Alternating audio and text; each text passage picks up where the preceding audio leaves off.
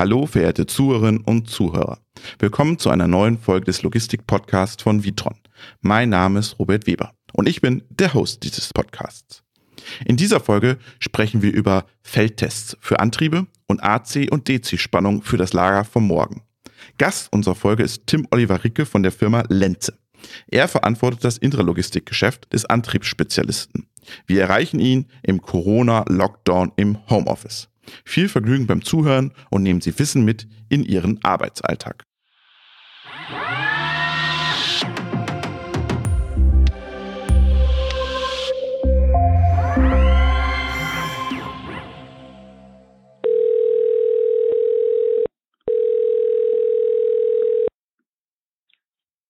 Tim Ricke?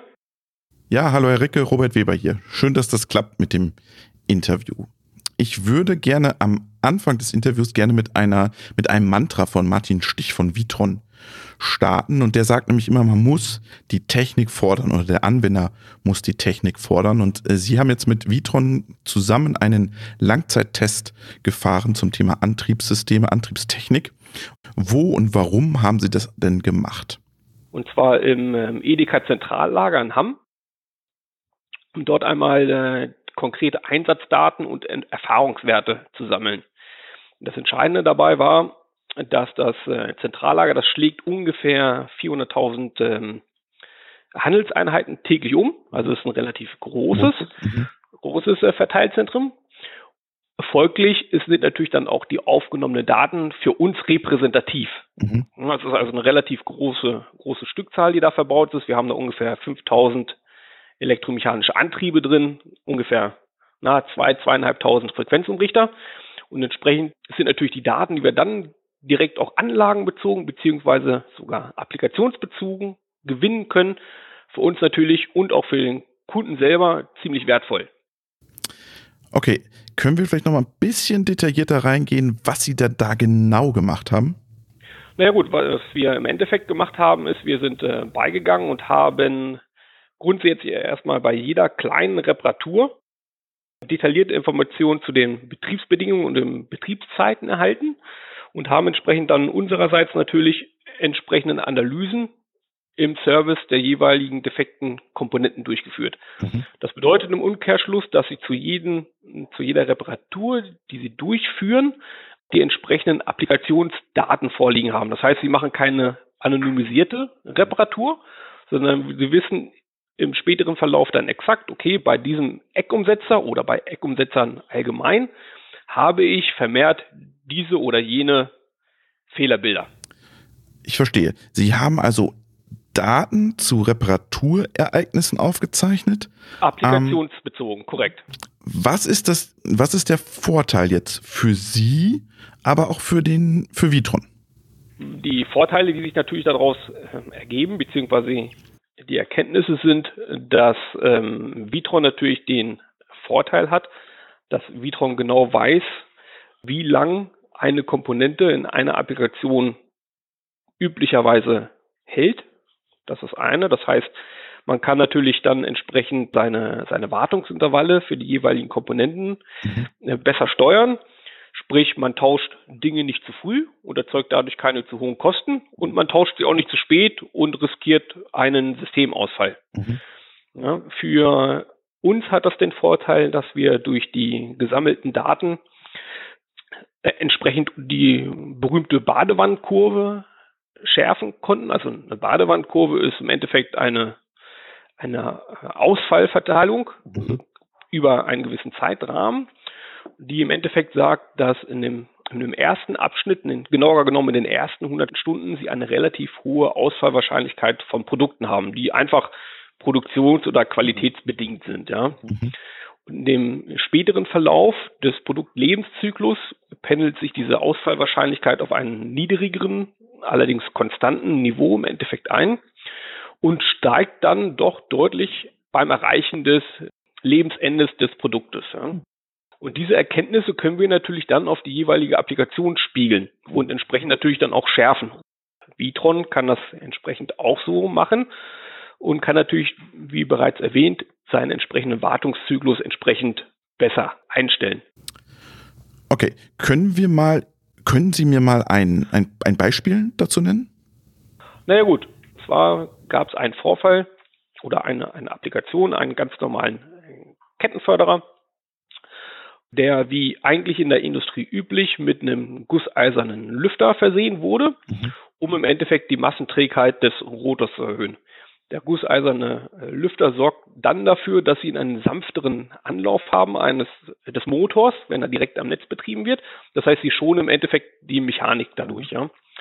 Das hat natürlich aber äh, leider auch ein, ein Nachteil und zwar haben sie ja, wie gerade erwähnt, die Massenträgheit erhöht. Mhm. Sprich, wenn sie versuchen, diese Komponente zu verzögern mit einer Bremse, haben sie natürlich einen wesentlich höheren Bremseverschleiß mhm. aufgrund der erhöhten Massenträgheit.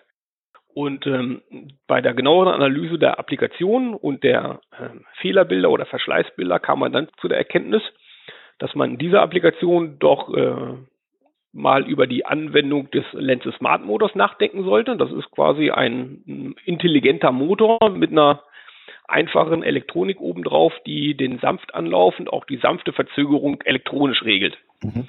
Und dadurch kommen sie von diesem Fehlerbild des äh, wesentlich erhöhten Bremsenverschleißes weg, weil sie es elektronisch steuern. Ne? Mhm. Daten sind ja ein, ein, begehrtes, ein begehrtes Gut für Condition Monitoring oder Predictive Maintenance, alles, was da so kommt noch. Ähm, da sind ja Zahlen im Umlauf. Können Sie mal diesen Markt so ein bisschen definieren oder so ein bisschen eingrenzen, wie viel, wie viel Umsatz da, da drin steckt oder wie viel Potenzial da drin steckt? Und zwar hat man festgestellt, dass man äh, weltweit ungefähr 56 Billionen Dollar an Verlusten derzeit weltweit generiert durch Anlagenstillstand. Damit man mal diese Thematik Condition Monitoring und Predictive Maintenance in ein, in ein gewisses Licht drücken kann. Ja? Also, wenn ich jetzt mal so überlege, so IoT-Themen, Edge, Gehirne, Wolken, das malen sich ja immer alle auf ihre Stände an, an Messen. Mm, ich finde das immer nicht so, so klasse. Wie bewerten Sie das?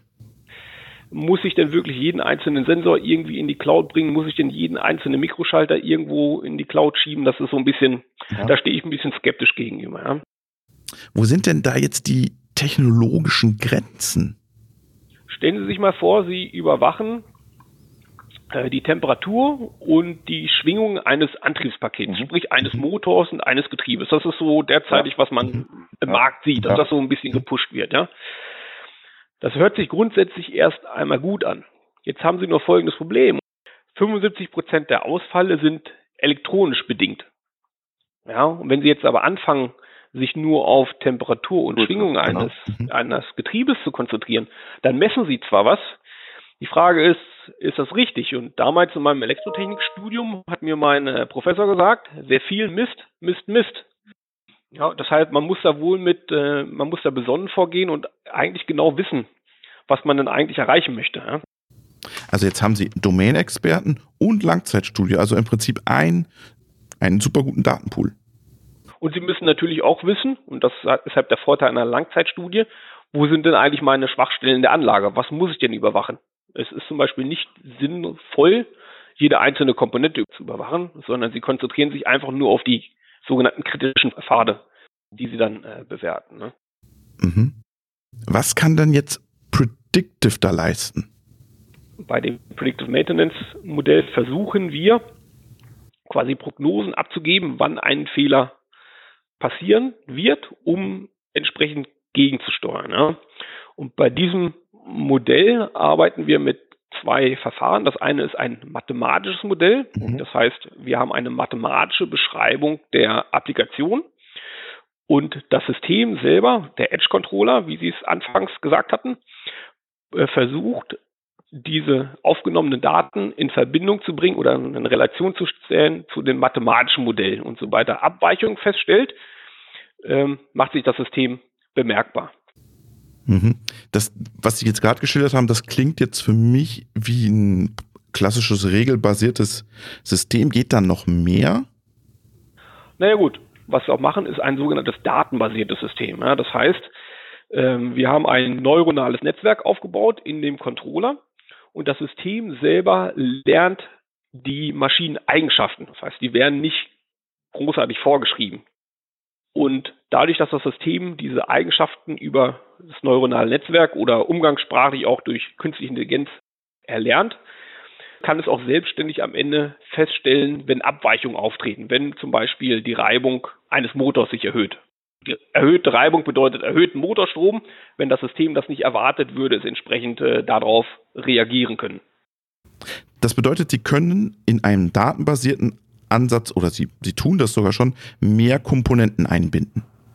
Na, das, das ist halt der Vorteil eines äh, datenbasierten Systems, ja. weil ich natürlich auch die entsprechenden Fotosensoren, mhm. die zum Beispiel an einem Förderer dran sind, mit aufnehmen kann. Ich kann natürlich mehrere Motoren mit in das System aufnehmen und das System ganz plagiat gesprochen kann natürlich lernen, okay, das ist der Motorstrom, den ich bei Beförderung habe und dieser Motorstrom tritt in der Regel auf, wenn ich eine Komponente von A und von Fotozelle A zu Fotozelle B in einer gewissen Zeit befördere. Und sobald ich dort eine Abweichung habe, kann sich das System melden. Mhm. Und Sie können natürlich zu diesem Edge-Controller oder äh, später für die Cloud natürlich mehrere, in dem Fall Servoumrichter, anschließen.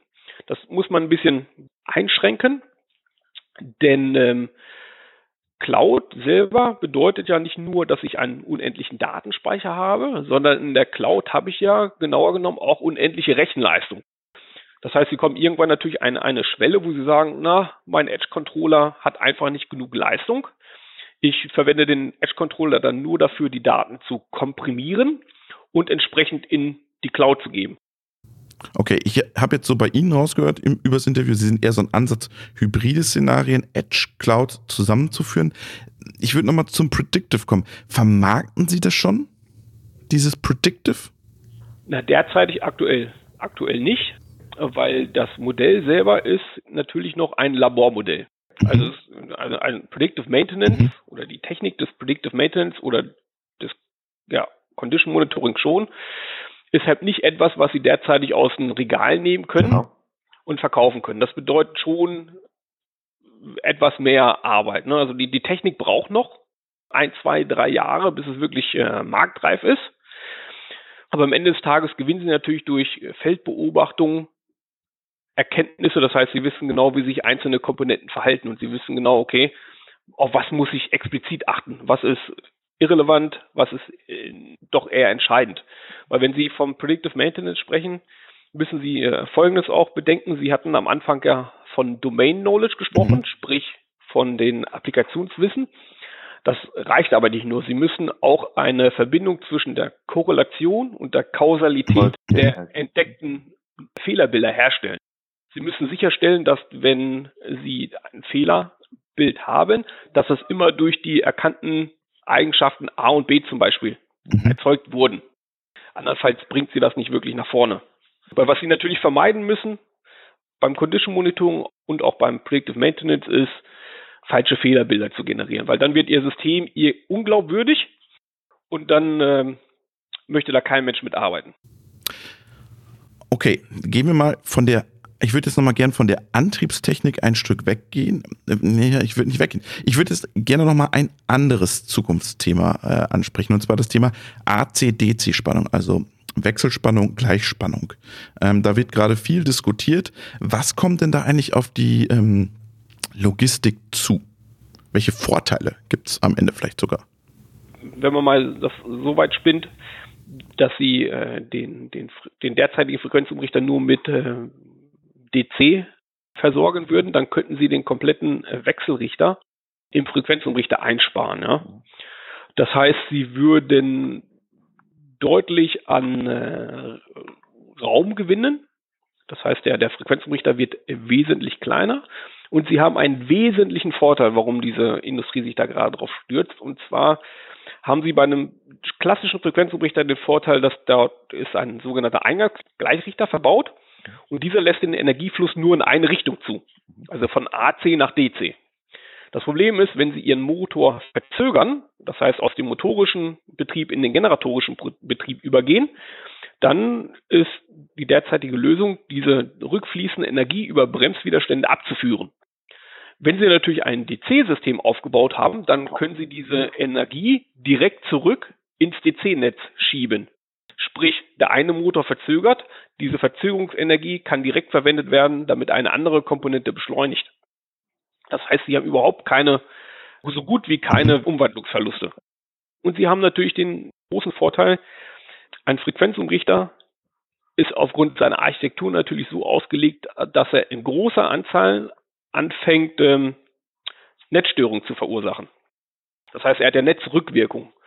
Dann sieht man, dass man natürlich irgendwann anfangen muss, Filter entweder im Frequenzumrichter zu installieren oder in der Nähe der Frequenzumrichter.